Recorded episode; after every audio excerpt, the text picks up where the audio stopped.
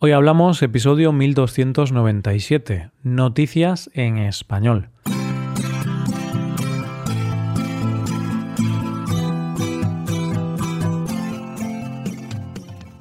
Bienvenido a Hoy Hablamos, el podcast para aprender español cada día. ¿Quieres llevar tu español al siguiente nivel? ¿Quieres mejorar tu gramática y enriquecer tu vocabulario?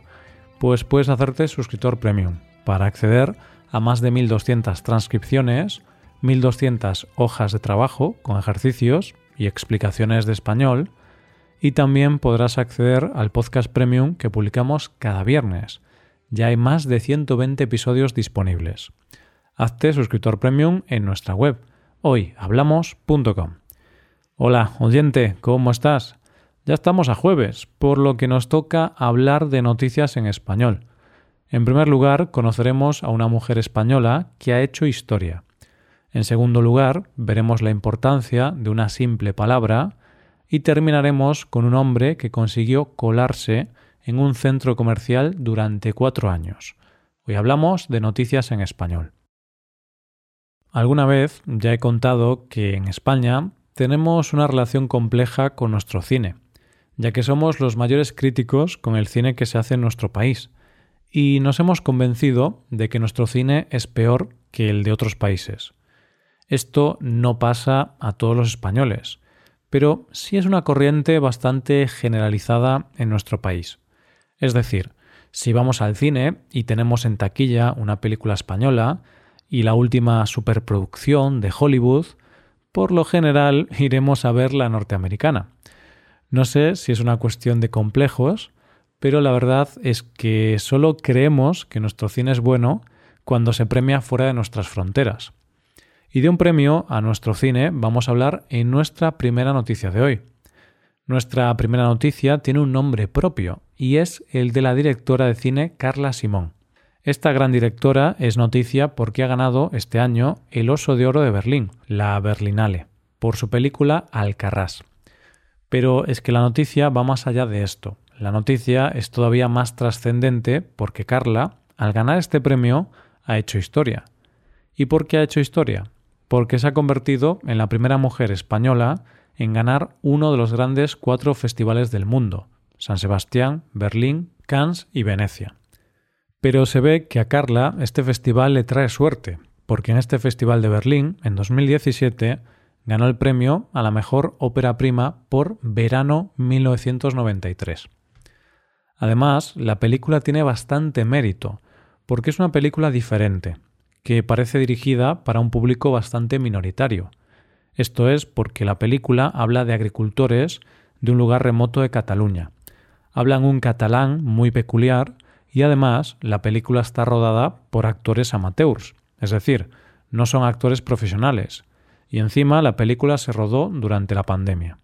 El argumento de la película es que una familia de agricultores deben abandonar la tierra que llevan cultivando desde hace tres generaciones, porque el dueño quiere arrancar los melocotoneros y sustituirlos por paneles solares.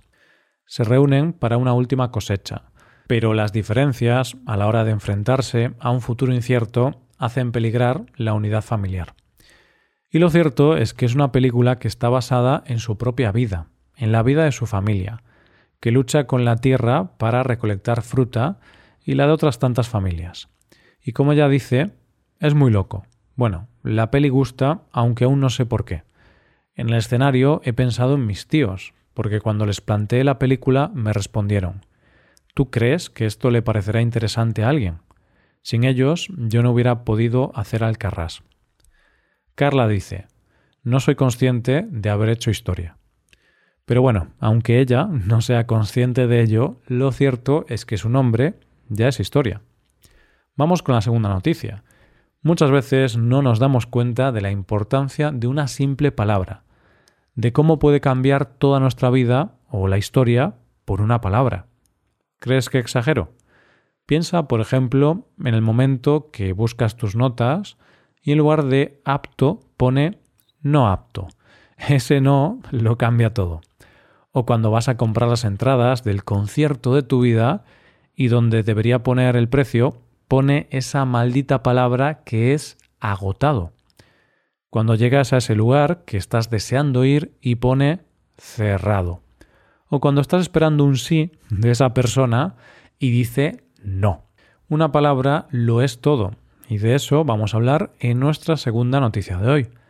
El protagonista de nuestra segunda noticia es un cura llamado Andrés Arango, que ejerce su profesión en Arizona y que ha cometido un error que puede traer consecuencias.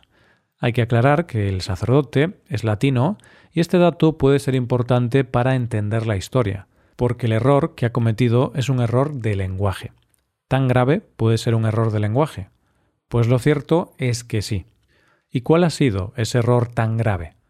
Pues que utilizó nosotros en vez de yo. No parece muy importante, pero cuando te lo explique verás la importancia de este error en este contexto. Este cambio de palabras, que para ti y para mí es insignificante, fue lo que hizo Andrés en bautizos. Es decir, que en lugar de decir yo te bautizo, dijo nosotros te bautizamos. El problema viene porque según el Concilio Vaticano II, cuando se bautiza se utiliza el yo, porque cuando alguien bautiza es Cristo quien bautiza. Es decir, que el yo se refiere a Cristo. ¿Vas viendo dónde está el problema, oyente? Esto lo explica el obispo Thomas J. Olmsted de la diócesis de Phoenix, Arizona. El problema de usar nosotros es que no es una comunidad la que otorga el sacramento del bautismo a una persona, sino que es Cristo, y sólo Él, quien preside todos los sacramentos. Por eso es Jesucristo quien bautiza. Y el problema real es que el año pasado la Congregación para la Fe en el Vaticano dijo que todos esos bautizos en los que se utilizó nosotros son inválidos. Pero claro, es que no estamos hablando ni de uno ni de dos, sino que Andrés lleva realizando bautizos muchos años, y no se sabe exactamente cuántos son los inválidos, aunque se cree que miles, pero sí se sabe que son todos los que llevó a cabo desde 1998 hasta el pasado 17 de junio del 2021. Andrés ha renunciado a su puesto y se está dedicando exclusivamente a buscar a los afectados para que se puedan bautizar de nuevo aunque es cierto que los feligreses están pidiendo que se reincorpore, porque, según dicen, a los católicos se les enseña que Dios perdona, ama y demuestra compasión a todos. Y con eso estoy muy de acuerdo. Todo el mundo tiene derecho a equivocarse y merece una segunda oportunidad. Llegamos a la última noticia del día. Creo que ya he comentado en alguna ocasión que uno de los sueños que tenía de pequeño era quedarme encerrado una noche en un centro comercial. Me fascinaba la idea de tener a mi alcance todo lo que allí había, a la vez que me daba pánico estar solo en ese espacio tan gigante. Pues algo parecido a estar en un centro comercial de noche es de lo que vamos a hablar en nuestra última noticia de hoy. Para esta noticia nos tenemos que trasladar a Rhode Island, en Estados Unidos y más concretamente a un centro comercial llamado Providence Place Mall. En este centro comercial vivió Michael Townsend durante cuatro años sin que nadie se diera cuenta. ¿Esto cómo puede ser? Bueno, para entender la historia vamos a empezar por el principio. Todo comienza cuando Michael, que había vivido toda su vida cerca del centro comercial, se quedó sin casa ya que los terrenos donde vivía fueron adquiridos para ampliar el parking del centro comercial. Entonces escuchó una publicidad del centro comercial donde se decía El centro comercial no solo brinda una rica experiencia de compra, sino que también tiene todas las cosas que uno necesitaría para sobrevivir y llevar una vida saludable. Fue entonces cuando pensó que iba a tomar aquello al pie de la letra. Y dicho y hecho, se lo contó a cuatro amigos y decidieron irse a vivir al centro comercial. se instalaron en una parte inutilizada del centro comercial, una parte que inicialmente era una sala de entretenimiento para los trabajadores, pero que luego se quedó olvidada. Evidentemente, una de las cosas más complicadas era aprender a moverse de noche sin que los pillaran las cámaras de seguridad ni los guardias de seguridad, ya que, como Michael dice, ha sido mi máxima prioridad no interrumpir a las fuerzas de seguridad que trabajan en el centro comercial, y he hecho todo lo posible para asegurarme de que mi proyecto no interfiriera con su trabajo.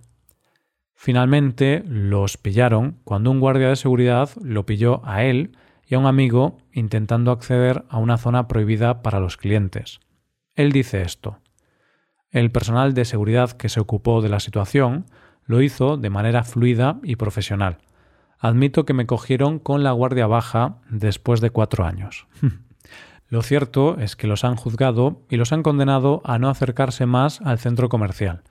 Pero el personal de seguridad se sigue haciendo la misma pregunta que me hago yo. ¿Cómo fue posible que nadie se diera cuenta de que estuvieron allí viviendo cuatro años? Y esto es todo por hoy, ya llegamos al final del episodio. Antes de acabar, recuerda que puedes utilizar este podcast en tu rutina de aprendizaje, usando las transcripciones, explicaciones y ejercicios que ofrecemos en nuestra web. Para ver ese contenido tienes que hacerte suscriptor premium en hoyhablamos.com. Esto es todo, mañana volvemos con dos nuevos episodios. Lo dicho, nos vemos en los episodios de mañana.